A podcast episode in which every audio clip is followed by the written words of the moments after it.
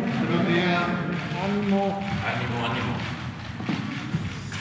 Bueno, pues como los jueves eh, los dedicamos a informar sobre delitos que se cometen y eh, los detenidos por esos delitos, todos los casos, en la sección de cero impunidad, porque se cometen delitos pero no hay impunidad, siempre hay castigo eh, y es parte del trabajo del subsecretario Ricardo Mejía y él les va a informar. Con su permiso, señor presidente, vamos a informar como cada jueves sobre las acciones de cero impunidad, que son acciones coordinadas por el gobierno de México a través de la Secretaría de la Defensa Nacional, la Secretaría de la Marina, la Secretaría de Seguridad y Protección Ciudadana, la Guardia Nacional, el Centro Nacional de Inteligencia, en coordinación con todas las secretarías de seguridad del país, las fiscalías locales y la Fiscalía General de la República Pública. Es un esfuerzo de persecución criminal que implica múltiples recursos de inteligencia, recursos materiales, despliegue de fuerzas, todo ello con, con apego a protocolos de derechos humanos y uso de la fuerza y que es importante para profundizar sobre un tema que al rato explicaremos. Siguiente. En el periodo que se informa del 18 de agosto al 24 de agosto, todo este esfuerzo dio como resultado 8 mil 312 detenidos que fueron eh, detenidos por parte de las corporaciones policiales, Fuerzas Armadas y Guardia Nacional. En total, una vez que pasaron la revisión, son presentados 7.984 ante los ministerios públicos del Fuero Común y Fuero Federal. Esto es durante estos días que se informa. Siguiente. El 19 de agosto, elementos de la Secretaría de la Marina y la Fiscalía General de la República, en cumplimiento de una orden de aprehensión, lograron la detención de Jesús M., ex procurador general de la República, tras cumplimentar este mandamiento judicial por los delitos de desaparición forzada, tortura y contra la administración de justicia en el caso Ayotzinapa. Eh, todo la diligencia desde la detención se realizó de manera pacífica, con apego a derechos humanos y respetando los derechos del imputado. El pasado día 24, finalmente, el juez de control vinculó a proceso penal al ex procurador, ratificando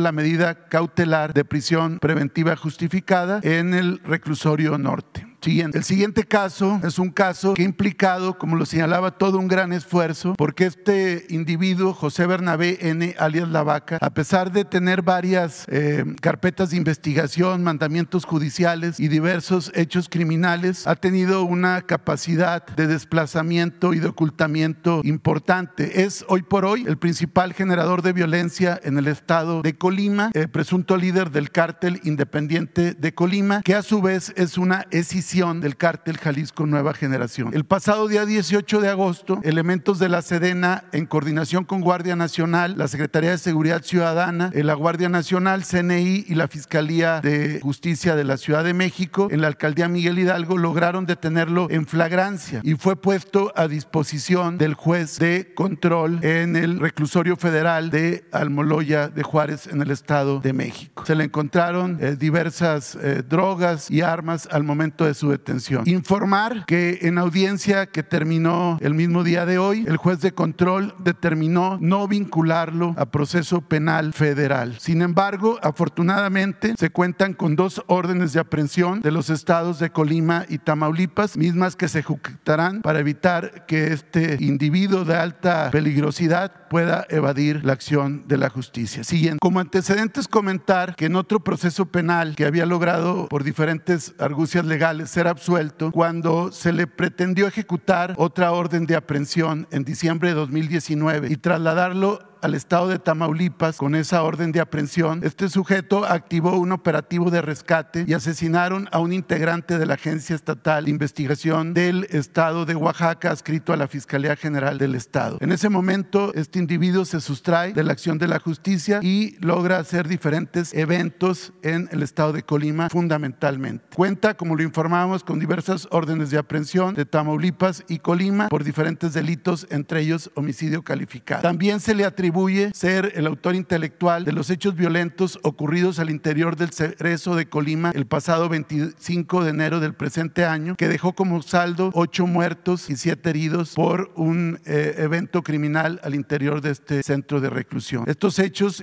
derivan de la ruptura del cártel Jalisco y la facción de los Mezcal. Aquí aprovechamos para comentar la importancia que tiene la prisión preventiva eh, oficiosa que se da para ciertos delitos graves del orden común, para delitos de delincuencia organizada y delitos eh, financieros o llevados a cabo por servidores públicos, los llamados delitos de cuello blanco. La prisión preventiva oficiosa opera de manera automática cuando se dan los supuestos de vinculación procesal de estos sujetos y no está sujeto al arbitrio del juez, es decir, cuando se logra lograr la vinculación por un delito de estas características como homicidio, feminicidio, eh, violación, delincuencia organizada, eh, operaciones con recursos de procedencia ilícita, al momento que se acredita la vinculación, en ese momento la prisión opera de manera automática. Por eso es importante mantenerlo, porque si se está al arbitrio de que en cada detención por estos delitos sea un juzgador el que resuelva si se queda en prisión o no, esto puede dar eh, lugar a múltiples casos de corrupción, a un mercadeo de abogados y jueces y también incrementaría la peligrosidad, inclusive para los propios jueces, para la víctima que se atreve a denunciar esos delitos, para los testigos que intervienen en la parte procesal y sobre todo representa una amenaza para la sociedad, porque estos individuos en libertad seguirían llevando a cabo sus actividades de carácter criminal. Por eso reivindicamos lo que ayer dijo el secretario Dan Augusto López y la consejera jurídica en defensa de la prisión preventiva oficiosa. Siguiente, está el caso del homicidio de Guillermo N., hijo del alcalde de Celaya. Fue detenido Juan Antonio N., alias El Mares y O. Tambor, en un operativo llevado a cabo por la Secretaría de Defensa Nacional, la Fiscalía General de Justicia del Estado de Guanajuato y la Guardia Nacional. A esta persona se le atribuye el homicidio de Guillermo N., hijo del alcalde de Celaya, acontecido el pasado 17 de agosto. Siguiente. Este individuo es, decíamos, el presunto autor material y es parte de una célula de integrantes de los remanentes del cártel de Santa Rosa de Lima. Fue detenido junto con otra eh, parte de esta célula criminal. Fueron puestos ya a disposición del juez local y se espera la vinculación a proceso penal. Siguiente. También fueron detenidos en flagrancia por parte de la Agencia de Investigación Criminal de la Fiscalía de Sonora con la participación de la Secretaría de la, de la Marina, siete individuos que tenían eh, privada la libertad a un joven de 18 años. Eh, se les imputaron delitos de privación de la libertad, desaparición cometida por particulares y asociación delictuosa. Son siete personas y fueron vinculados a proceso, que implica la prisión preventiva oficiosa nuevamente. Si no hay, si no hubiera esto, podrían estar ahorita en libertad. Siguiente. También informar que fueron cinco detenidos por diferentes casos de homicidio por parte de la Fiscalía General de Justicia de Quintana Roo en diferentes eh, carpetas y causas penales en Cancún, Tulum fundamentalmente. Siguen informar de diferentes eh, detenciones de generadores de violencia por parte de la Secretaría de Defensa Nacional. Se trata de 28 personas que fueron detenidos en diferentes operaciones en diferentes puntos del país. En Celaya, Guanajuato, fueron detenidos cuatro personas que portaban a su vez siete armas largas y dos armas cortas, chalecos antibalas y cargadores. En Tecate, Baja California, fue una persona detenida con un kilo de fentanilo y 14 kilos de metanfetamina. En Tijuana, una femenina detenida con un millón de pesos, más de un millón de pesos, sin acreditar su legal eh, procedencia. Siguiente. En Cuautla, Morelos, fueron detenidas nueve personas con un arma larga, eh, tres cargadores y diferentes cartuchos. En Cancún, Quintana Roo, fue detenida una eh, femenina, una mujer, con 3.3 kilogramos de cocaína. En Ciudad Juárez fue detenida una persona con 2.2 kilogramos de fentanilo en 20.239 pastillas, así como un vehículo. Siguiente, en el caso de Monterrey, Nuevo León, fueron detenidas nueve personas con diferentes armas, eh, cargadores, dosis de metanfetamina, dosis de marihuana y asegurados dos inmuebles. En el caso de Culiacán, Sinaloa, fueron detenidas dos personas con 8 mil pastillas de fentanilo, un arma larga, dos cargadores y 60 cartuchos. Siguiente, también informar que por parte de la Secretaría de la Marina, en coordinación con la Fiscalía General de la República, fueron logradas la detención de dos personas de alta importancia en la estructura criminal del grupo de los Salgueiro o Gente Nueva de Chihuahua. Se trata de Héctor N. alias El Cholo, IO 011, IO 011, quien es el presunto jefe de plaza de esta organización delictiva. Fue detenido eh, por los delitos de narcotráfico, robo de vehículos, extorsión y secuestro, asegurándole al momento un arma larga, un arma corta, 31.7 kilogramos de cristal, así como diferentes equipos de comunicación, los cuales fueron puestos a disposición de la Fiscalía General de la República. Siguiente. Por parte de la Secretaría de la Marina, en Manzanillo, Colima, el pasado 18 de agosto, fueron aseguradas dos embarcaciones que trasladaban en total eh,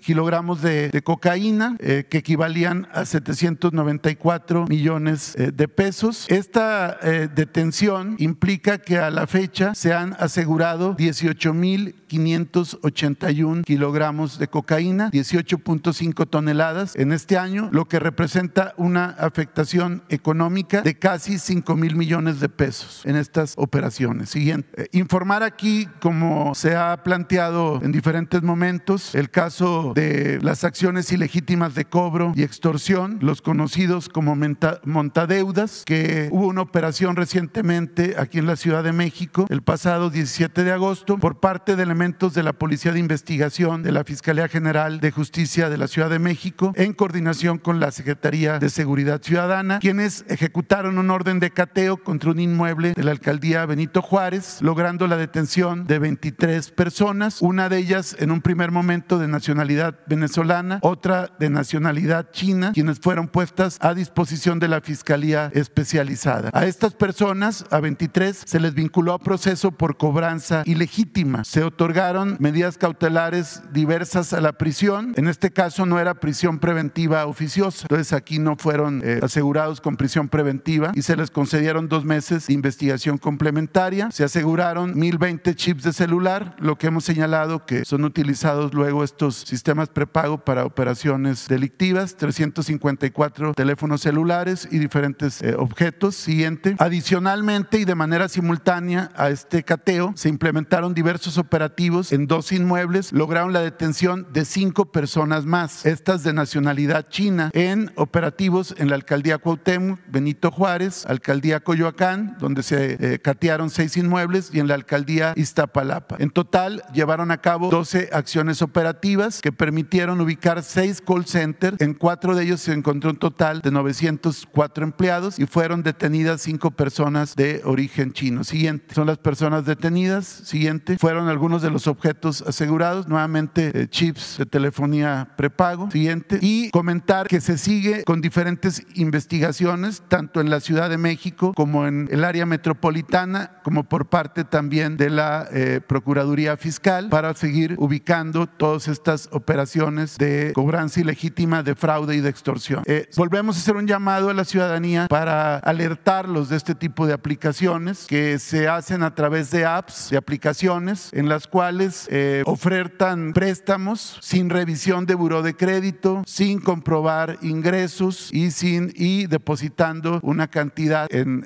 breve tiempo para poder eh, generar la, poder este, ganchar, digamos, a sus, a sus víctimas, sorprender a sus víctimas y cometiendo después diferentes delitos como cobranza ilegal, como violencia y como extorsión. Siguiente. Estas aplicaciones que funcionan a veces publicitándose a través de redes sociales, links, o ligas en mensajería SMS y descargan la app y se aprovechan de la necesidad, solicitan permisos, solicitan información personal, eh, se introducen en toda la red de contactos de redes sociales, directorios y demás que están en los teléfonos celulares, solicitan pagos anticipados, acosan, intimidan, incrementan la deuda, roban la identidad. Siguiente. Entonces, aquí es importante volver a llamar la atención para que la gente verifique que las aplicaciones tengan el visto bueno de la Conducef y que no se traten de este tipo de fraude. Informar del operativo Cero Impunidad en Zacatecas, que lleva a cabo la Coordinación Nacional Antisecuestros con las fuerzas federales, ejecutando órdenes de aprehensión por feminicidio, homicidio, violencia sexual, robo con violencia, secuestro y narcomenudeo, entre otros. Del 25 de noviembre del año pasado al 15 de agosto, en total se han detenido a 92 generadores de violencia, algunos de los cuales ya están sentenciados y son diferentes acciones en los municipios de Zacatecas, tanto Fresnillo, Guadalupe, Zacatecas, Jerez, entre otros municipios. Siguiente. De vinculaciones relevantes a proceso, informar que Gilberto N. alias El Chaquira, primo de El Chueco, presunto autor material del homicidio de dos párrocos y un guía de turistas en Urique, Chihuahua. Este sujeto fue detenido por la Sedena y la Fiscalía De Chihuahua y ya está vinculado a proceso en las dos materias, en fuero federal por portación de armas de uso exclusivo de Fuerzas Armadas, eh, está eh, en prisión y de fuero común por la desaparición de personas y homicidio calificado en agravio de un ciudadano estadounidense, hechos ocurridos en octubre de 2018. Este delito lo habría cometido junto con su primo el Chueco y ya fue vinculado a proceso también por este evento. Recordar que al día de hoy hay 19 detenciones derivadas de la célula criminal del Chueco. Siguiente. También informar de vinculaciones relevantes, tanto en el fuero federal como en el fuero común, de los eventos que se llevaron a cabo en días pasados, en quema de vehículos, asalto a tiendas de conveniencia y también en el caso de Ciudad Juárez, homicidios. Entonces ya hay varios eh, sometidos a proceso penal, cinco personas de Jalisco vinculados al cártel Jalisco Nueva Generación, hay seis de Ciudad Juárez por los eventos que se suscitan a partir de la riña en el cerezo número 3 de Ciudad Juárez. Siguiente, también fueron detenidos y vinculados a, proceso otros eh, integrantes de una célula criminal del cártel Jalisco Nueva Generación, que son, son estos cinco individuos que participaron en los hechos de Tijuana, Ensenada y Mexicali, donde hubo diferentes disturbios y también fue sometida a proceso penal. Está detenida Sara Isabel, pero ella eh, no tiene la prisión preventiva oficiosa, sino únicamente la presentación periódica.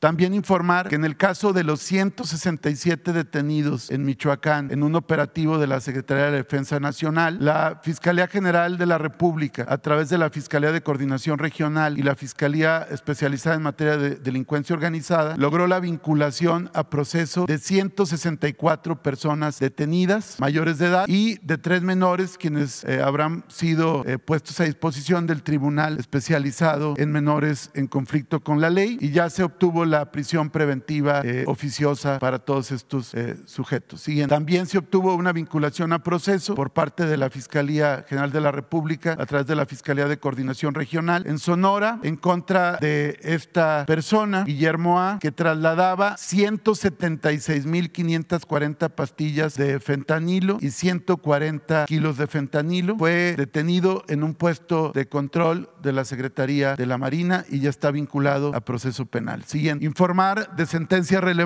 obtenidas por parte de la Fiscalía de la Ciudad de México ante el Tribunal de la Ciudad por 83 años en contra de Oscar N. por los delitos de feminicidio, narcomenudeo y cohecho, 55 años en contra de Carlos y Rogelio N. por homicidio calificado y tentativa de extorsión, 55 años para Dionisio N. por homicidio calificado y tentativa de homicidio y 95 años para José David N. y Alán Emanuel por homicidio calificado y tentativa de homicidio.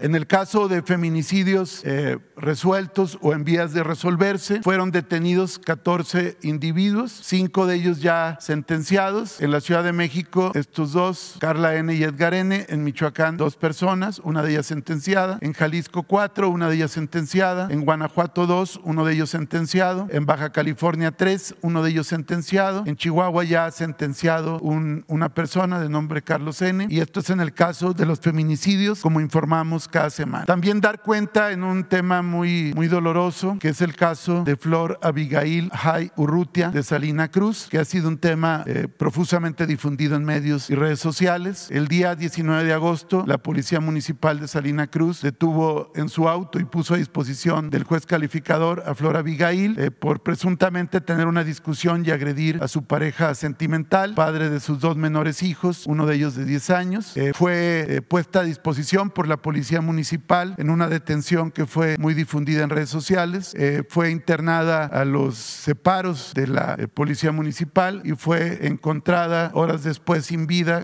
colgada, según señala el parte, con su propia ropa interior. La causa de la muerte se determinó que fue asfixia por ahorcamiento. Siguen comentar que a partir de este evento se abrió una carpeta de investigación por parte de la Fiscalía General de Justicia de Oaxaca. Se ha seguido el protocolo de feminicidio y perspectiva de género. Ya se giraron órdenes de aprehensión y se detuvo a cuatro personas, al juez cívico del municipio, al comandante de la policía municipal y dos elementos de la corporación. Se han realizado al momento tres autopsias, una inicial, una por personal del Instituto de Servicios Periciales de la Fiscalía, una segunda a cargo de especialistas forenses ajenos a la Fiscalía de Oaxaca y una tercera realizada el día de ayer a cargo de un grupo de especialistas en medicina legal ajenos a la Fiscalía y procedentes de otro estado. Esto último en eh, coordinación y con la anuencia de los familiares de Flora Abigail. Las tres determinan que la causa de la muerte fue asfixia por ahorcamiento. No obstante ello, y en virtud de que quedó acreditado que no hubo el deber de cuidado cuando ella fue internada en la cárcel municipal, eh, se desprendieron eh, presuntos actos delictivos de carácter culposa y se giraron las órdenes de aprehensión y ya hay cuatro detenciones. Se seguirá bajo la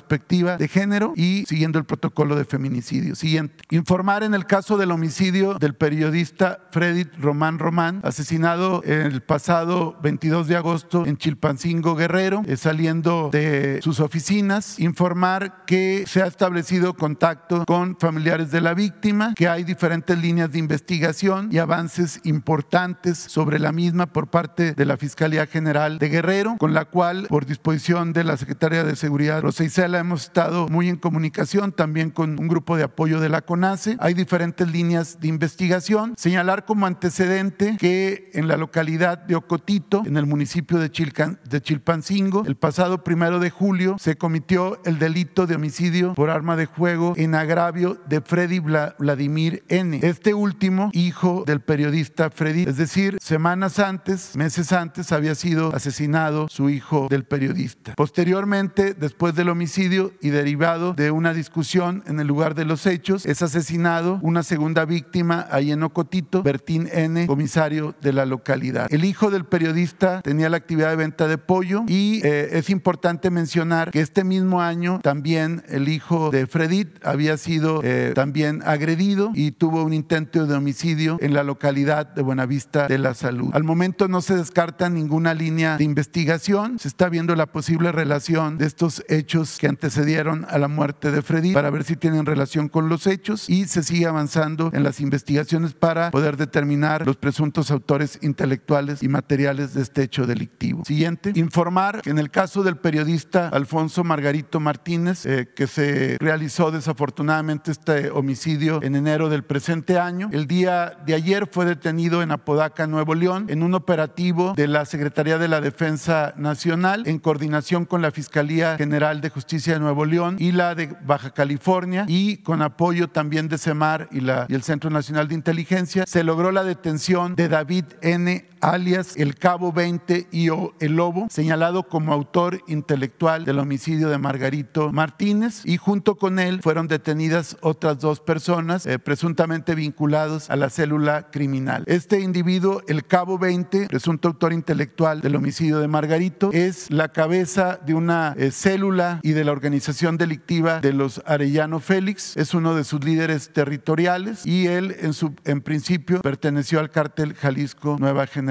los detenidos fueron puestos a disposición de la autoridad competente para su procesamiento penal. Siguiente. Con esta detención ya han sido detenidos los principales operadores de esta estructura criminal que pertenecen al grupo cuya cabeza es el Cabo 20. Anteriormente fue detenido Cabo 16, el Roque, el Tamal, el sujeto conocido como el Huesos y diferentes miembros de esta célula delictiva que tiene que ver también con el homicidio de Margarito y adicionalmente todos estos individuos vinculados a la misma organización criminal. Esta es una acción relevante realizada en un esfuerzo de coordinación y que serán puestos en su momento ya a disposición de los jueces para su procesamiento penal. Siguiente. Al momento, según constancias ministeriales, eh, testimonios de familiares de las víctimas y constancias que obran en carpetas de investigación, hay 13 casos de periodistas asesinados en lo que va del presente año. Con las detenciones del día de ayer se acumulan 32 detenidos y o buscados y 21 vinculados a proceso penal. Siguiente. Estos son los 13, los 13 casos. Aquellos casos donde ya hay detenidos y vinculados a proceso, se continúa con eh, las eh, actuaciones para complementar los procesos penales y lograr sentencias condenatorias. ¿Sería cuánto?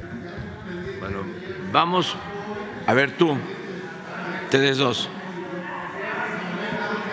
Tú y tú y tú. Cinco. Procuren procuren nada más que este un mínimo de un, una semana, ¿no? Para que participen todos. O sea, que el que preguntó ayer, antier. ¿A qué por qué está ronco? Preguntan. Por un mal aire. Ah, bueno. El aire acondicionado. Bueno, esperemos que esté bien. Buenos días, señor presidente, gracias. Eh, Mercado, eh, Paco Santamaría de Mercados 2.0. Hablando de impunidad y de, y de Estado de Derecho, eh, quizá no conozca esta historia de injusticia e impunidad. Eh, eh, hace de una mujer de la tercera edad que está en los medios y en la historia de Jalisco desde hace más de 10 años, eh, del cómo jueces corruptos han dejado sin su patrimonio, la dejaron sin su patrimonio y el resultado de, de, del esfuerzo toda su vida. Eh, todo esto empezó en el juzgado eh, eh, 20 del 13 de abril de 2013 en, el, en, la, en, la, en, el estado de Jalisco, es el, la señora Chalita en Guadalajara, con los jueces Francisco Javier Ponce del, del estado Jalisco y en la primera instancia de Cotitlán, ¿no? Y la, la, la, la, la jueza Mayela Montserrat Ballesteros, ¿no?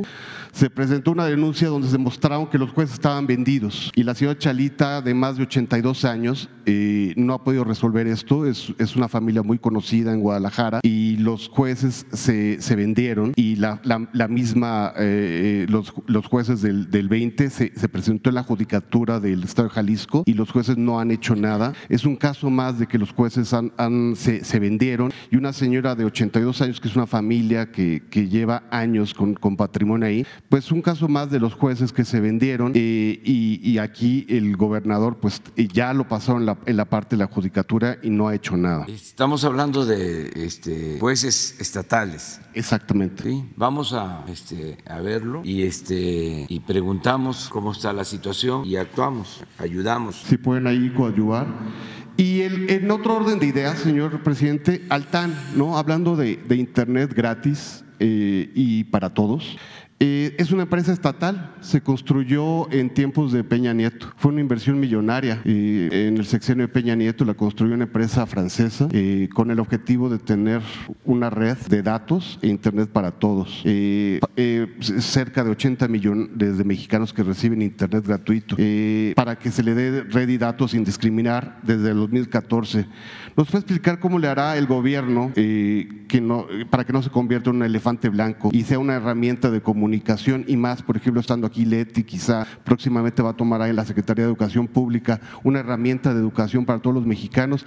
Actualmente esta red de Altán la usan mucho los operadores eh, privados, pero no llega a, la, gente que realmente lo necesita. Entonces, tenemos ya quizá dos años de su gobierno. ¿Qué vamos a hacer para que esta red, que fue construida, es una empresa paraestatal, realmente llegue a todos los mexicanos? Fue una inversión millonaria y es un elefante blanco y si no hacemos nada, pues se va a quedar ahí. Sí, estamos este, viendo eso precisamente. Eh, pues fue un mal proyecto porque se impulsó desde el gobierno anterior para tener una red nacional de Internet y no creció. Desde luego hubo inversión de la banca de desarrollo, además de los permisos. Participaron eh, empresarios particulares y fracasó, quebró, quedó la deuda en Nacional Financiera y tuvimos que intervenir para resolver el problema porque se fueron a la quiebra. Es una empresa española la que recibió esta concesión y ahora eh, tomando tomando en cuenta la deuda de Nacional Financiera eh, y una aportación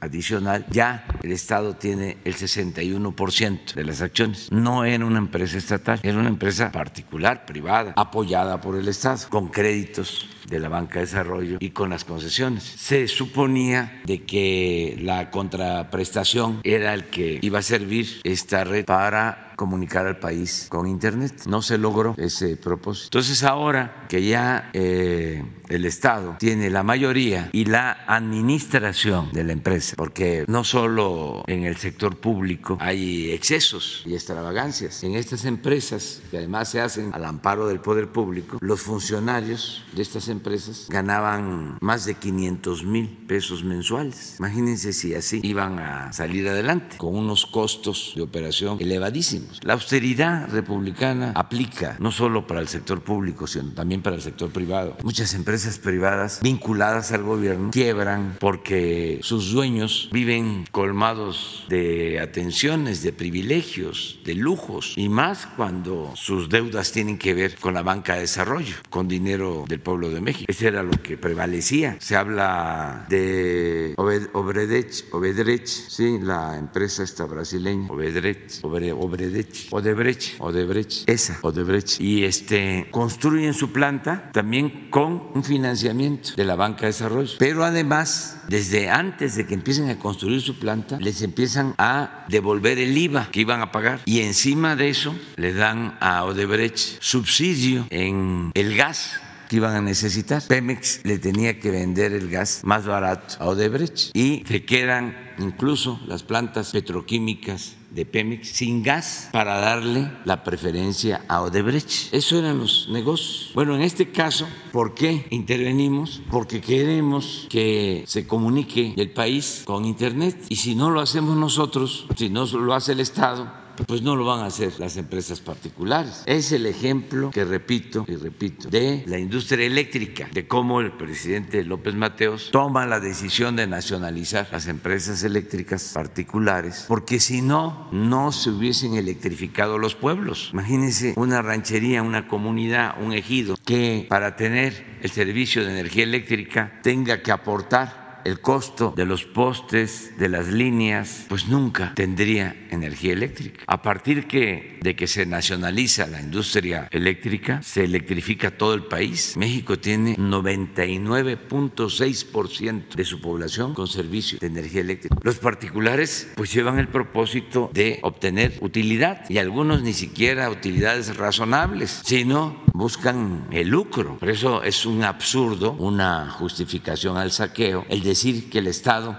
debe diluirse, que no debe de participar en el desarrollo, que todo tiene que estar a cargo del mercado. No, hay cosas claves estratégicas y no es ser estatista, es que el Estado cumpla con su responsabilidad social. Bueno, ¿qué se está haciendo ahora? Pues eh, se va a fortalecer esta red, que además es una red para todo el país, pero que no puede, así se concibió, dar servicio directo al eh, consumidor. Es una red para eh, dar el servicio a intermediarios, a empresas que se dediquen a dar servicio de Internet o de comunicación a particulares. Esta red de Altán no llega a la llamada última milla, es una red que alumbra en lo general actualmente al 70% de la población. Hasta ahí llegó. Y pues no llega a los pueblos más apartados. Entonces ahora se van a lograr las dos cosas. Se va a ampliar la red de Altán porque la Comisión Federal de Electricidad ya tiene una nueva filial que se llama Internet para Todos. Y con esta filial y con toda la experiencia de la Comisión Federal de Electricidad de los trabajadores, se va a ampliar la red de Altán. Estamos calculando que vamos a llegar al 80%. Eh, ¿Los qué? Ah, no, no, no. Ahora le explico. Este, porque ya cambió la administración. Ya no hay esos sueldos de 500 mil, ya no hay esos excesos, ya está bien administrado Alta. Bueno, vamos a ampliar y vamos a invertir en eh, la creación, el montaje de 5 mil antenas en todo el país para ampliar la cobertura de Altán. Se va a llevar a cabo un acuerdo entre Comisión Federal y Altán para que Altán utilice esta infraestructura. Lo mismo la fibra óptica de la Comisión Federal de Electricidad. Y también esta empresa de la Comisión Federal de Electricidad va a dar el servicio a los consumidores. Como hay 25 millones de beneficiarios de los programas de bienestar, todos ellos van a tener posibilidad de contar con telefonía celular y con internet. Entonces va a llegar el servicio a las eh, mil sucursales del Banco del Bienestar y a las comunidades más apartadas. Este fin de semana, viernes, sábado y domingo, voy a hacer una gira y me voy a reunir con todos los trabajadores electricistas porque vamos a iniciar este plan. Nos llevó muchísimo trabajo eh, llegar a esto porque Altán cayó en quiebra, se tuvo que esperar el tiempo eh, que establece la ley, eh, respetar contratos, va a seguir siendo una empresa mixta con participación mayoritaria del Estado mexicano. Sin fines de lucro, vamos a sacar los costos de operación, que no tenga números rojos, pero que dé el servicio, porque va a ser una gran revolución, va a ser algo excepcional, el que en todos los pueblos de México, como dicen las escuelas, los jóvenes puedan contar con señal de internet, eh, porque lo que se hizo anteriormente pues, fue un fraude que les daban este, equipos para internet, pero no había señal, sin conectividad. Entonces ahora se está trabajando en esto. Fue muy buena tu pregunta porque me ayudó a explicar eh, qué es lo que estamos haciendo con eso. No, es que uno comete errores, no, no, no es por lo que tú dices. No, no, yo por bruto no leí bien la pregunta. Y la pobre señora Chalita está rezando ahí en, Guadalajara y, yo por bruto no me confundí de archivo, ¿no? Nada más para que el, super, el, subsecretario ya. Eh, leo rápidamente la pregunta de Chalita, ya, me, ya, me, ya no me tardo mucho.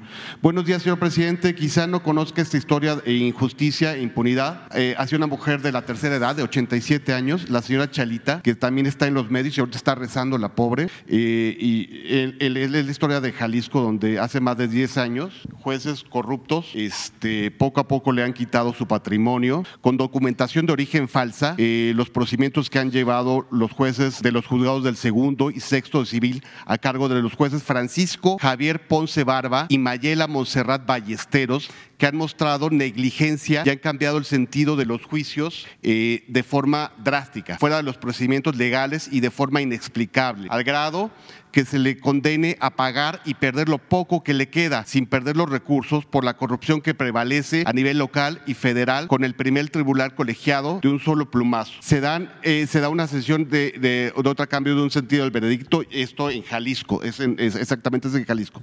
Se presentó una denuncia en la Fiscalía del Estado y Consejo de la Judicatura con las innumerables irregularidades y el gobierno de Enrique Alfaro, eh, que conoce bien el asunto, no ha tocado ni, ni hecho el caso alguno. Se presume que los jueces fueron comprados. Eh, ¿Por qué no tomar eh, esta historia como una muestra de, gente de, de, siempre que siguen apoderándose del poder y no dejan que la gente sencilla y normal, trabajadora, este, las señoras mayores, que es una ciudad de la tercera edad, puedan tener una vida tranquila para envejecer bien con su patrimonio que formaron durante años. Esto no puede dar mucha, nos puede dar mucha luz en el futuro, gente que trabajó. Gracias por la pregunta, Altán, eh, señor presidente, y por el Internet para todos gratis y para los niños de las escuelas. ya vamos a darle respuesta a la señora, la vamos a buscar. ¿Quién sigue? Gracias, presidente. Buenos días. Eh, primero, insistirle, ¿se escucha ahora? Un poquito mejor.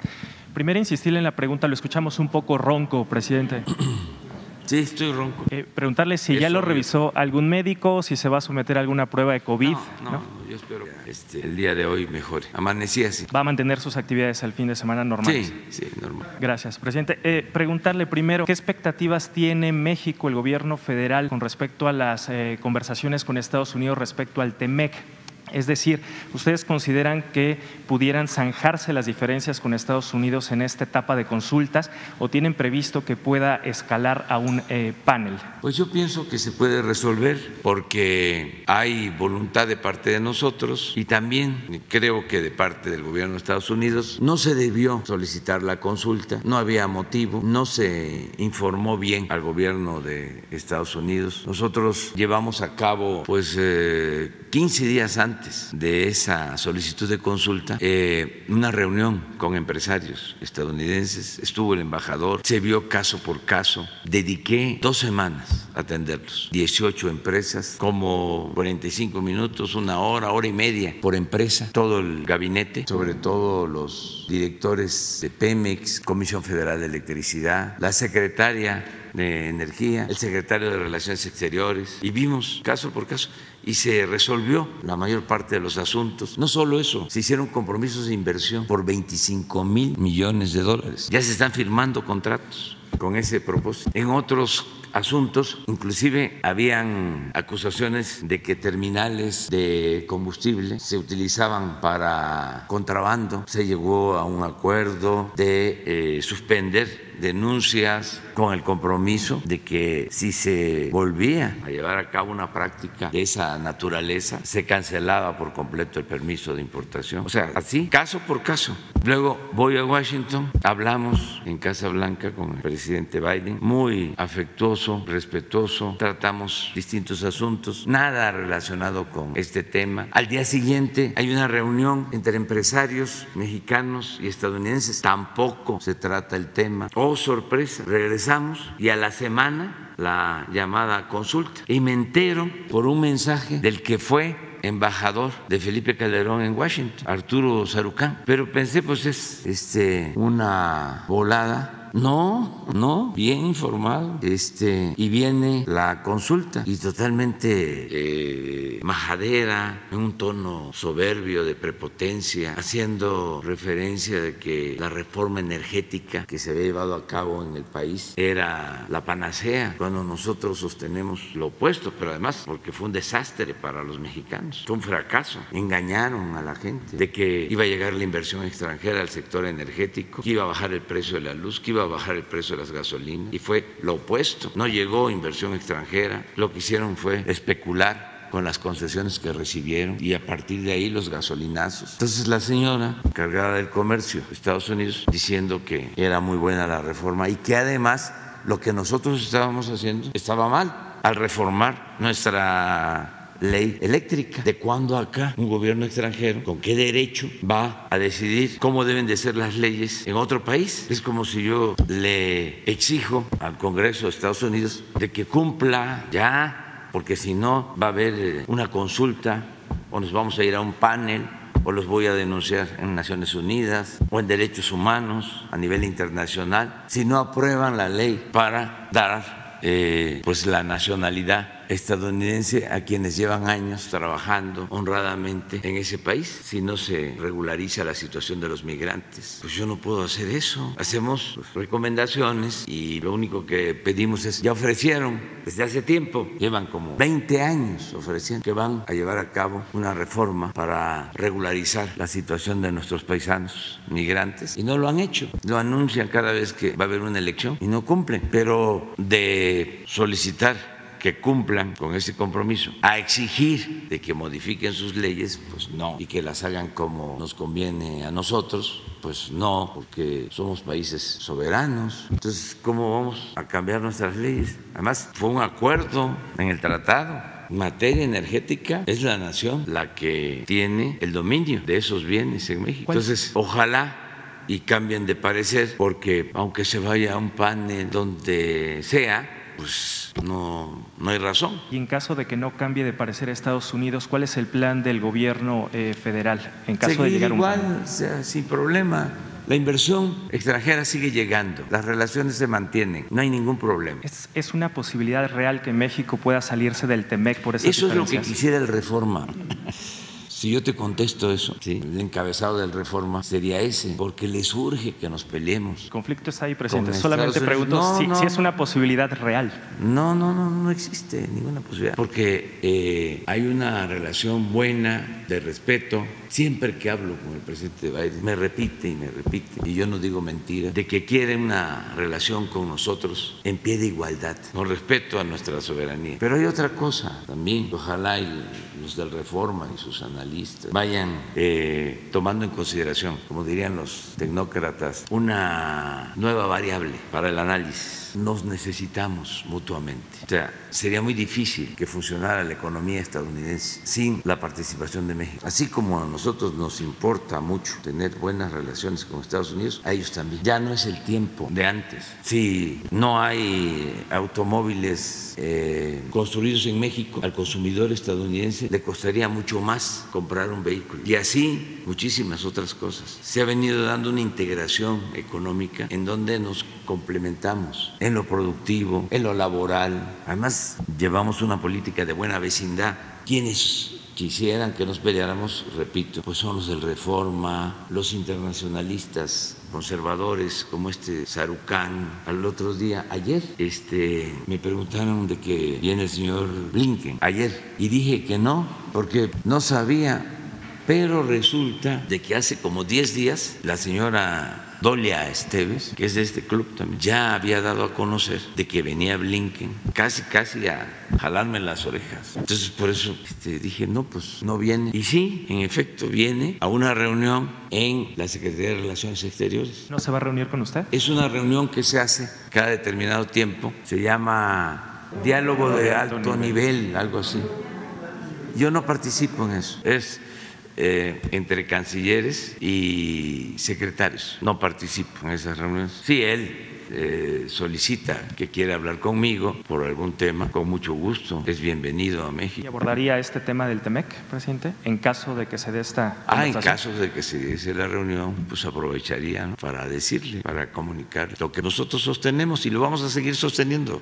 Pero esto no es ruptura, es sencillamente pues, argumentar y defender a México. Por último, de este tema, presidente, en caso de que no se llegue, digamos, a una solución amistosa en esta etapa, ¿tiene medido el gobierno eh, el costo que representaría para México que se llegue a un panel No. de una eventual eh, No resolución tenemos negativa para México? nada de eso, porque no va a pasar este, lo que la mente calenturienta de los articulistas del Reforma están este, pensando, porque su fobia los hace imaginar cosas, quisieran que nos vaya mal y que haya confrontación, no va a pasar nada, absolutamente. A ver que nos expliquen los del Reforma cómo es que habiendo este supuesto enfrentamiento crece tanto la inversión extranjera, que es récord, nunca en la historia había llegado tanta inversión extranjera a México. Hoy estaba yo leyendo una declaración que a lo mejor ni eh, lo dijo del embajador, búscala, ajá, o sea, este, de que sí van a frenarse las, las este, inversiones. Eso solo que haya una eh, decisión política de la Casa Blanca, así, una ruptura. Y aún así, les aseguro que seguiría llegando inversión a México, porque nuestro país tiene condiciones inmejorables para la inversión foránea. Ya cambió, no quieren aceptar de que nos ha funcionado nuestra estrategia económica. Si eh, en México hubiese una deuda por encima de lo normal,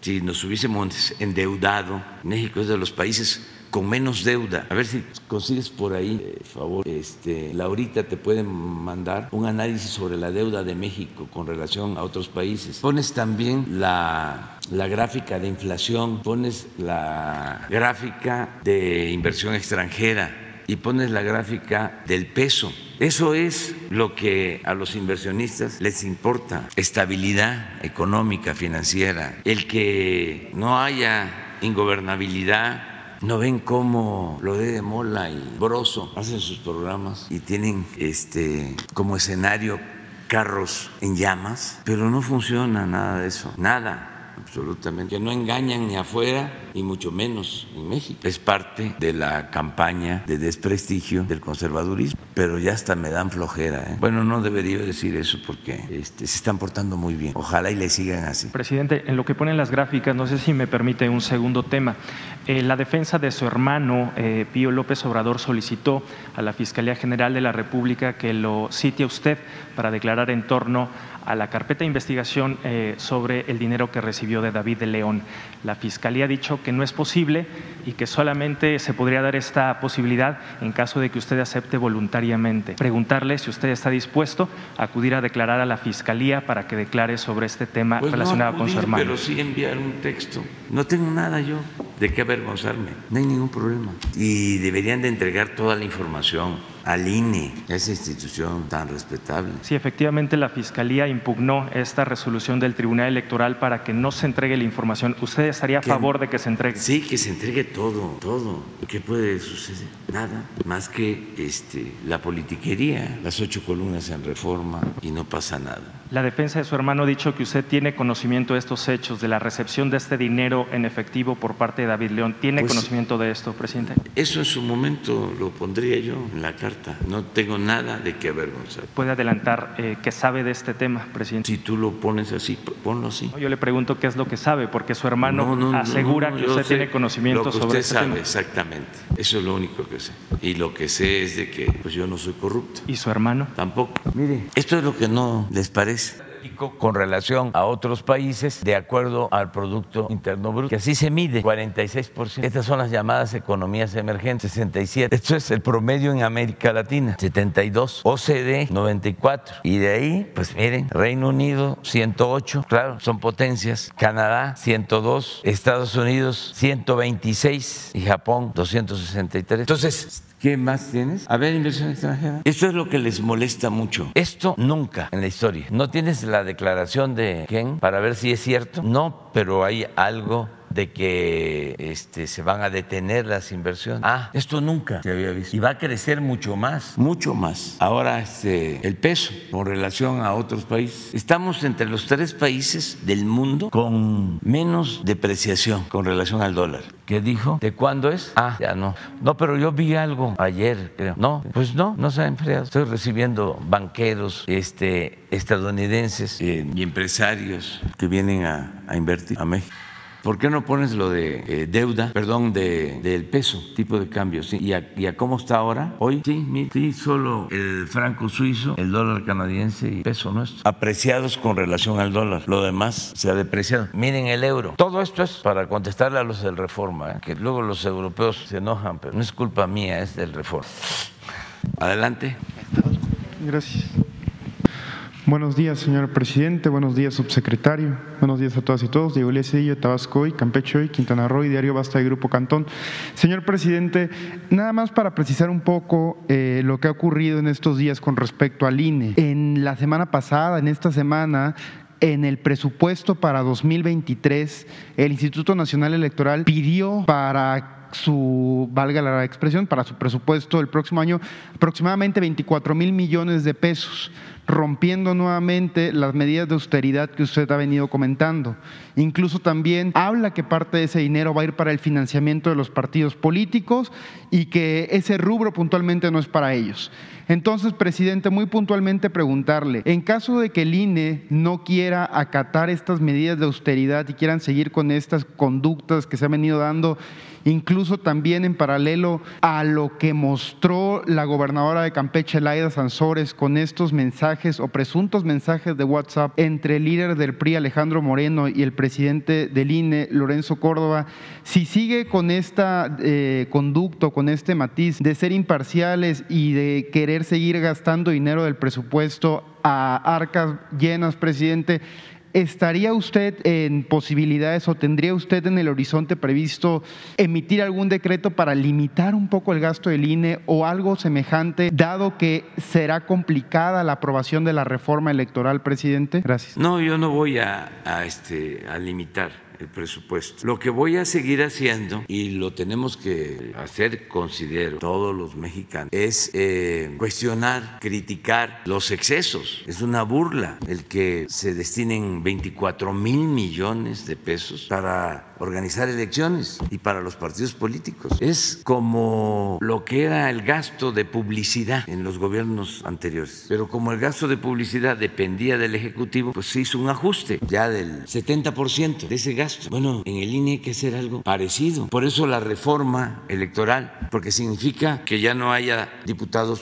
plurinominales, que solo exista para que se pueda mantener en forma permanente un órgano electoral nacional que organice las elecciones locales y federales, porque no solo es el INE o el Tribunal Electoral Federal, en cada estado es lo mismo, se reproduce y cada cuánto tiempo hay una elección, cada tres años, cada seis años, y qué hace ese aparato o esos aparatos. Entonces, si hay un instituto nacional, pues organiza todas las elecciones y ya no se necesitarían esos organismos estatales. Y ese dinero, aunque no les guste a mis adversarios, pero además por eso lo digo, porque no les gusta, que lo destinen los estados a tapar baches tantas necesidades que hay. Voy a los estados como la gente con razón. Lo que quiere es que se les resuelvan sus problemas, los problemas de todos los días, que no falte el agua, que no falte la luz, que no haya tanto baches, que no aumenten los precios, que haya seguridad. Para eso es el gobierno. Entonces no está pensando si lo de los baches le corresponde al gobierno municipal o al gobierno del estado o al gobierno federal. Voy yo, me dicen, qué bueno, me dijo un promotor artístico este, que traía ahí sus aparatos que se vino por esta calle, que me saludó, hasta le di la noticia de que, porque son de música norteña, le di la noticia de que iban a estar los Tigres del Norte el día 15. Pero lo que me dijo es, qué bueno que se vino por las calles, para que vea cómo está. Entonces, imagínense si el director del INE o el presidente del consejo del INE va a estar pensando en eso. Esos andan en las alturas, en los buenos restaurantes, vinos importados, hablando con expertos sobre la democracia.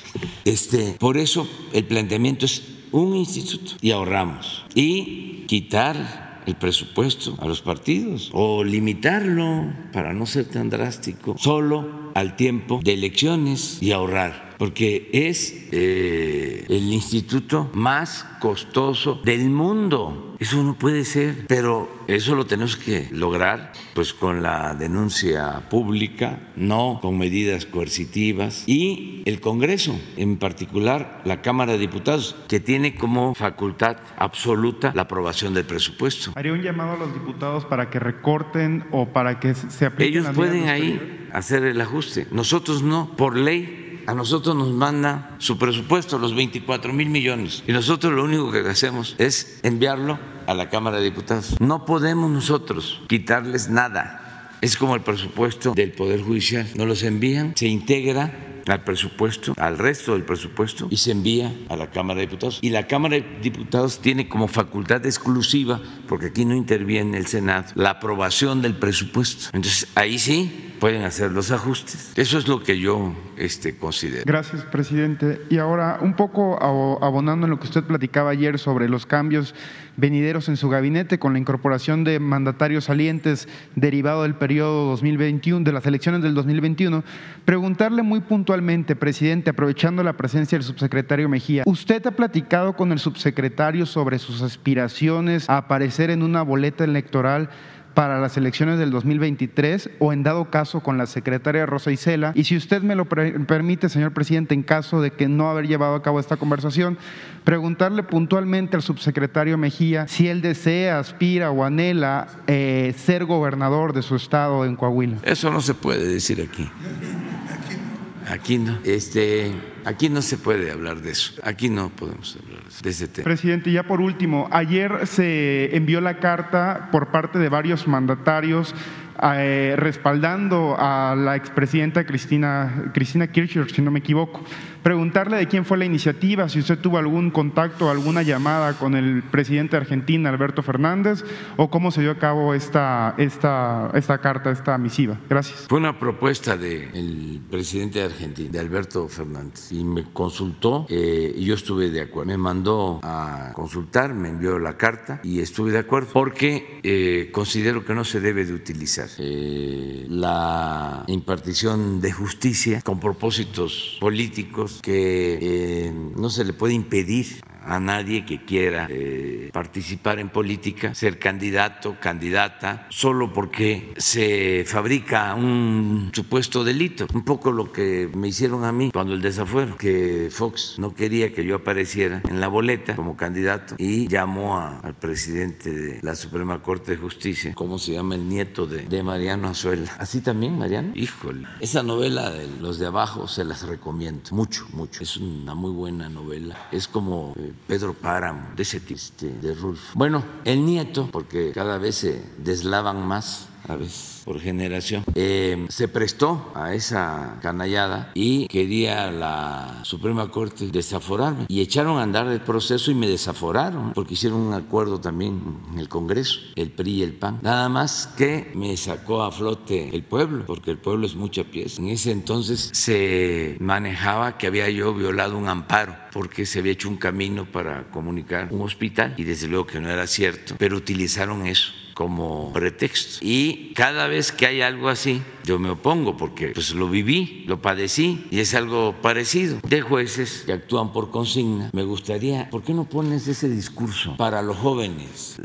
Les ofrezco una disculpa. Pero es que eso fue pues en el 2005. ¿Cuántos, ¿Cuánto tiempo lleva eso? 17 años. Y van a ver, van a ver ¿por qué luchamos ahora? Porque a lo mejor algunos pueden pensar de que de repente yo este, cambié y empecé a pensar, comencé a pensar de otra manera, ¿no? No, llevamos mucho tiempo en la lucha y no conozco a detalle el proceso jurídico contra Cristina, pero es evidente de que está metida ahí la derecha, el conservadurismo, porque es la forma de desacreditar. Se lo hicieron a los de Podemos en España. Bueno, Lula, Lula, porque porque así son. Pues la seguridad, la seguridad es de que me lo pide el presidente. Alberto, además de ser una gente recta, honesta, es abogado y buen abogado. Entonces no me va a pedir algo que no esté él seguro de que se trata de una injusticia. Lo de Murillo Cara, pues es totalmente otra cosa, ¿no? Opuesto. Él era procurador, suceden estos hechos lamentables y él inventa pues eh, lo sucedido y algo muy grave, porque estamos hablando de la desaparición, del asesinato de 43 jóvenes. Eso también es una lección, eso ayuda mucho a la no repetición, a terminar con la impunidad. Y ayer lo vimos, el comportamiento de los medios de información, todos de vergüenza. Y lo mejor, ya tienen el discurso. No, pero para terminar de contestar, con la portada del reforma de ayer, es que es una la de los muchachos. Cuando dan a conocer, no, no, no, no, fue ayer o antier, cuando eh, dan a conocer lo del lo de Ayotzinapa, las ocho columnas de reforma. Esto es lo más indigno, gansteril. Esto pertenece al AMPA del periodismo. Y así estábamos. Y también ayer leí un artículo que lo recomiendo mucho de una escritora, ahora me voy a acordar su nombre, que también lo recomiendo. Está el artículo en El Chamuco, es una escritora también, sobre el papel de los intelectuales en el caso de la desaparición de los jóvenes. Lo abominable de sus posturas. Ah, así se llama Violeta Vázquez, la irresponsabilidad de los intelectuales, citando un artículo, un ensayo de Chomsky, pero es de lo mejor, de lo mejor, lo recomiendo. Eso es lo que ya este, tiene que irse haciendo a un lado. Afortunadamente ya no tiene el peso que tenía antes. Ese lo recomiendo, este, que tiene que ver cómo eh, justificaron los intelectuales la desaparición de los jóvenes, incluso eh, vinculándolos a la delincuencia. Pero yo, yo estaba hablando de las ocho columnas de los. Eso, ya la tienen, pero este es muy bueno. Es, eh, además, escribe bien, tiene buena prosa. ¿No está? Miren, esto es, como dije ayer, para enmarcarlo. Prensa completamente al servicio del, del régimen y del poder económico, básicamente. Ahora sí, vamos con el curso.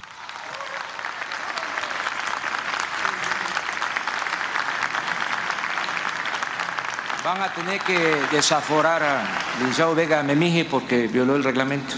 Él fue el que me acusó.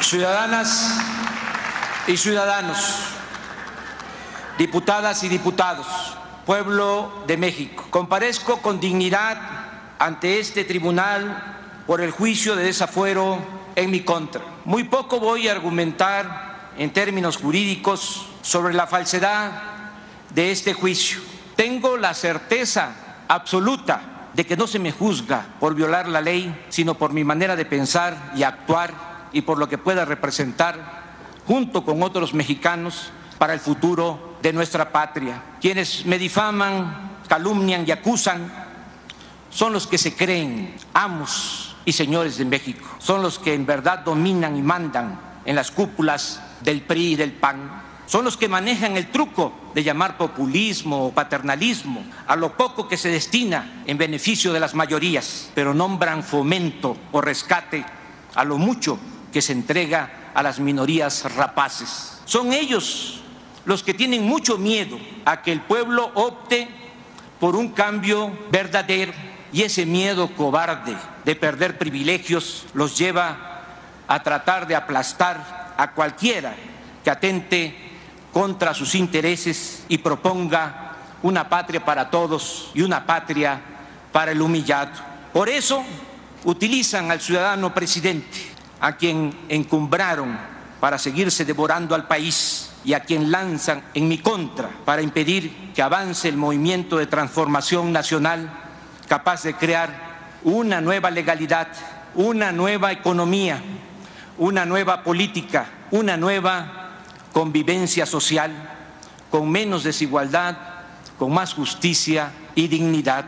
Un empresario me contó que el 10 de junio del año pasado, en una reunión en casa de Rómulo Farri, ese grupo compacto de intereses creados le dijo al ciudadano presidente, palabras más, palabras menos, nos has quedado mal, no has podido llevar a cabo las privatizaciones y la reforma fiscal, pero eso ya no es lo que nos importa. Ahora lo único que te pedimos es que por ningún motivo permitas que ese populista de Andrés Manuel llegue a la presidencia. Tal vez a partir de entonces, tal vez a partir de entonces o de una lectura febril de las encuestas, al presidente de la República se le volvió una obsesión hacer campaña en mi contra. Eso es lo que explica este desafuero tramado desde los pinos. Por eso, con seguridad y firmeza, desde esta tribuna, aunque no sea la máxima tribuna, acuso al ciudadano presidente de la República, Vicente Fox Quesada, de estos procedimientos deshonrosos para nuestra incipiente democracia. Lo acuso de actuar de manera facciosa con el propósito de degradar las instituciones de la República. Acuso también por complicidad al presidente de la Suprema Corte de Justicia de la Nación, Mariano Azuela Huitrón, por supeditar los altos principios de la justicia y de la Constitución a las meras consignas políticas ordenadas por los intereses creados del momento. Claro está, de aquí lo hemos escuchado, que quienes me acusan tratan de justificar su actuación hablando en nombre de la ley e invocando el Estado de Derecho. Así ha sucedido siempre. Todo acto autoritario suele encubrirse en un discurso de aparente devoción por la legalidad.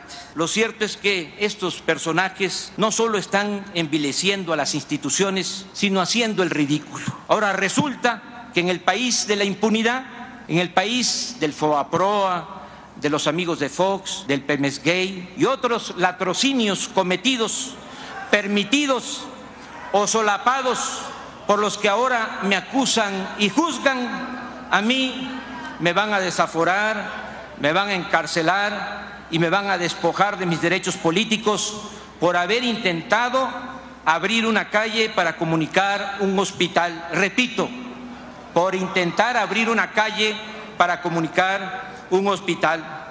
Ahora resulta que los defensores del derecho supremo del privilegio han convertido en un grave delito una supuesta infracción jurídica que amerita despojarme del cargo que legal y legítimamente me fue otorgado por los ciudadanos del Distrito Federal. Ese es el Estado de Derecho que pregonan. ¿Cuál Estado de Derecho puede haber si en México los encargados de impartir justicia, en vez de proteger al débil, solo sirven para legalizar los despojos que comete el fuerte. También estoy orgulloso de ser acusado por quienes engañaron al pueblo de México, por quienes ofrecieron un cambio y mintieron, por quienes se aliaron a los personajes más siniestros de la vida pública del pasado, como Carlos Salinas de Gortari, y mantienen la misma política de siempre, esa donde todos los intereses cuentan, menos el interés del pueblo. Pero no hay mal que por bien no venga. Hacía falta conocer a fondo a los santurrones, a los intolerantes, a los que hipócritamente hablaban de buenas conciencias y del bien común.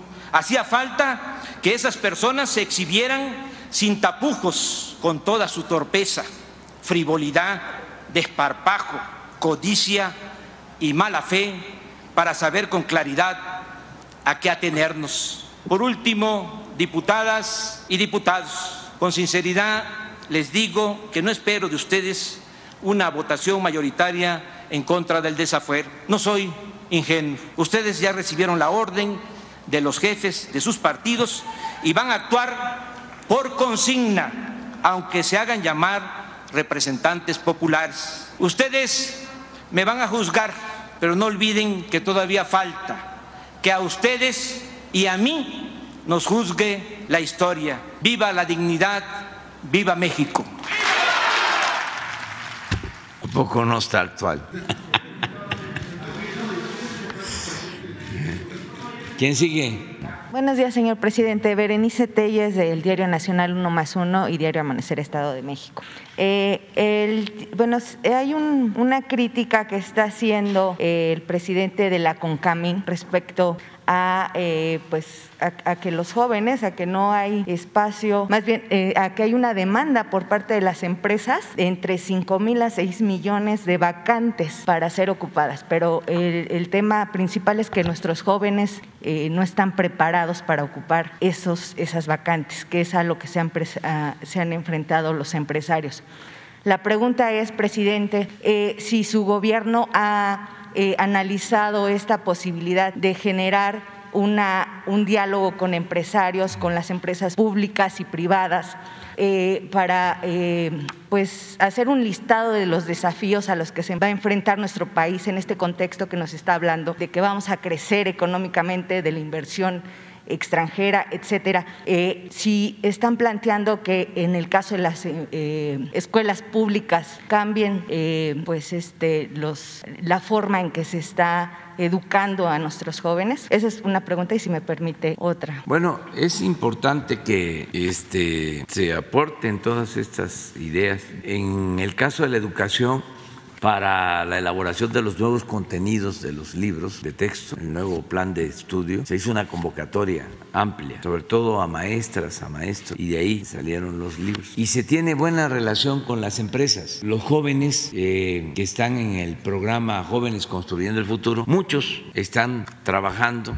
de aprendices en las empresas. Y ha sido muy satisfactorio porque se les eh, asigna a una empresa o una empresa solicita que quiere 5, 10, 20, 30 jóvenes en todas las ramas empresariales. Y al final el porcentaje eh, de contratación de esos jóvenes ya está eh, en el 50%. Es decir, entran a formarse y luego ya se quedan trabajando en las empresas. Ese programa es muy bueno y va a seguir eh, funcionando. Tiene 2 millones 300 mil jóvenes aproximadamente que se les paga un salario mínimo para trabajar como aprendices y si se aplican, las mismas empresas los contratan. Esto no se hacía antes y es bastante bueno, pero pues hay que entrar en comunicación con el señor de la CONCAMIN para ver qué ideas tiene. Le voy a pedir a la secretaria de Economía que lo busque sobre este tema. Y, presidente, pues eh, un planteamiento eh, que le había hecho hace año y medio, son 17 familias de eh, Chetumal que fueron despojadas de sus terrenos. En este caso, pues ya habían sido atendidas por la licenciada María Estela Ríos. En su momento ella estaba en Sedatu. Eh, a partir de que ella salió de, este, eh, bueno, de como funcionaria y se fue a la consejería, eh, pues desafortunadamente quedó parado este asunto y estas familias pues están en la incertidumbre sobre eh, pues su, patrimonio. Eh, fueron despojadas ahí por un, digamos, sacerdote de, la comunidad. ¿Y tienen la posesión? No, ah, no, no tienen. Los despojaron, ajá. Pero sin embargo había habido avances cuando estaba la, licenciada María Estela Ríos, pero de ella ya salió y, se paró todo. Pero ahora, pues es la consejera jurídica le vamos a pedir sí, bueno, que, ella retome el caso. Claro. Nos das los datos. Claro que sí, presidente. Para ayudar. Muchas gracias. Ya nos vamos a quedar.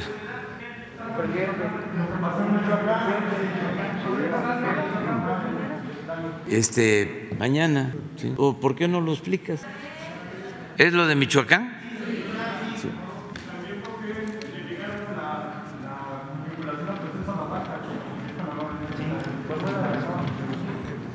Sí, con su permiso, señor presidente. Efectivamente, el día de ayer hubo una irrupción de vehículos, camionetas y motocicletas de presuntos miembros del grupo criminal La Familia Michoacana en Tuzantla, en Michoacán, y estos sujetos, según informes que tenemos, responden a las órdenes de un líder criminal apodado El Pez, y este sujeto habría eh, atentado contra gente ligada a otro sujeto criminal de ese lugar apodado El Chaparro.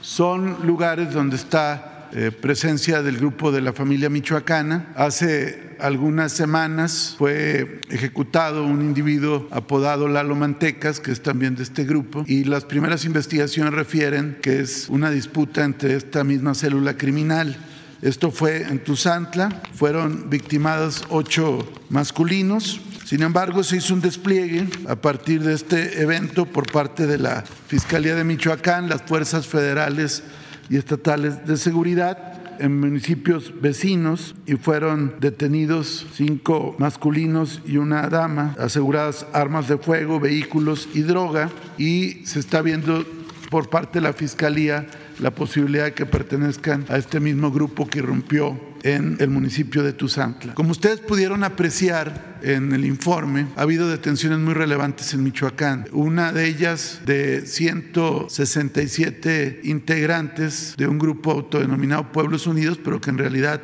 es un grupo que tiene actividades criminales. Se les aseguraron 175 armas largas, eh, miles de cartuchos y ellos ya fueron vinculados a proceso penal. Es decir, hay un despliegue permanente en Michoacán que ha dado resultados muy importantes. También semanas antes habían sido detenidos 37 miembros también de un grupo delictivo vinculado al cártel Jalisco Nueva Generación. Es decir, todos los días están haciendo detenciones en todo el país y de manera especial en lugares donde hay un dispositivo de refuerzo como es Michoacán y tenemos la convicción de que quienes irrumpieron en este municipio de Tuzantla en breve serán detenidos, además de los mismos que ya fueron detenidos el mismo día de ayer. Sería cuenta.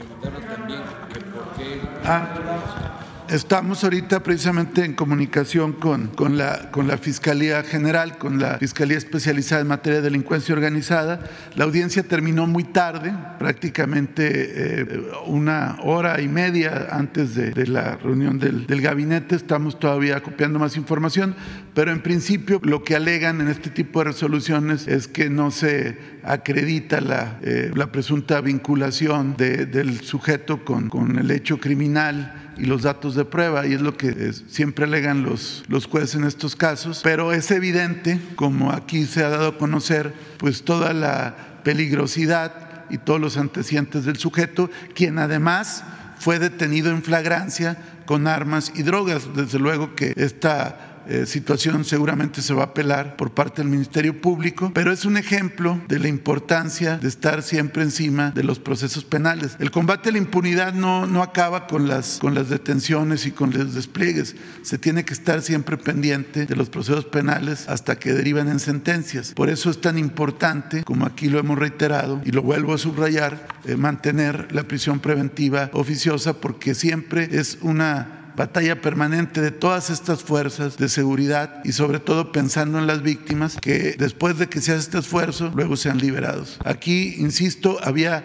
dos mandamientos judiciales de las fiscalías de Tamaulipas y Colima que ya se le ejecutaron y va a permanecer en el Centro Federal de Readaptación Social de, del Altiplano eh, porque había ya esos mandamientos, pero en otro caso eh, hubiera sido liberado. ¿Sería cuánto? Fue detenido en flagrancia y además había otros mandamientos judiciales. Pero eso que dices es lo que siempre se alega. Qué bien que lo este, preguntas, porque siempre es eso. Está mal integrada la eh, averiguación previa. Este no lo detuvieron a las 10 de la mañana, sino a las 11. Este no son consistentes las pruebas. ¿Qué le cuesta a un juez que su función fundamental es impartir justicia, tratándose de una persona así, porque ni modo que no supiera a quién iba a juzgar? ¿Qué le cuesta eh, tardarse medio día y preguntar en los estados si no hay antecedentes? Me pueden decir, eso no está en el procedimiento. Eso no les corresponde. Pero aquí lo importante es el fin último, la justicia. No son los medios, es que se imparta justicia. Lo otro es leguleyo. No eh, cualquier autoridad sí, podría, este, bueno, cualquier ciudadano está obligado a contribuir para que vivamos en una sociedad mejor. Un buen ciudadano denuncia, presenta pruebas, no se rinde. Una de las cosas extraordinarias de los familiares de los jóvenes de Ayotzinapa es el no haber dejado el caso, a pesar de tanto sufrimiento, porque era, es el no tener a sus hijos y encima recibir toda la andanada eh, de insultos en contra de ellos. Entonces, eso es importante que se tome en consideración. Lo otro, eh, no se informó hoy sobre lo de la mina, este, porque se está haciendo una consulta con los padres, digo, con los familiares de los mineros atrapados. Hay eh, un plan de rescate y no se quiere iniciar nada sin el consentimiento de los familiares. Entonces, hoy se les va a presentar el plan y se les va a pedir su consentimiento. Entonces, no quisimos dar a conocer el plan propuesto hasta que no se les consulte a ellos. Entonces, si ellos autorizan y se toma una decisión, mañana informamos. Si no se puede mañana, pasado mañana, pero estamos cuidando eso, o sea, no tomar nosotros las decisiones sin consultar a los familiares. Entonces, muchas gracias. ¿Ya vieron que ya estoy mejor? Deus.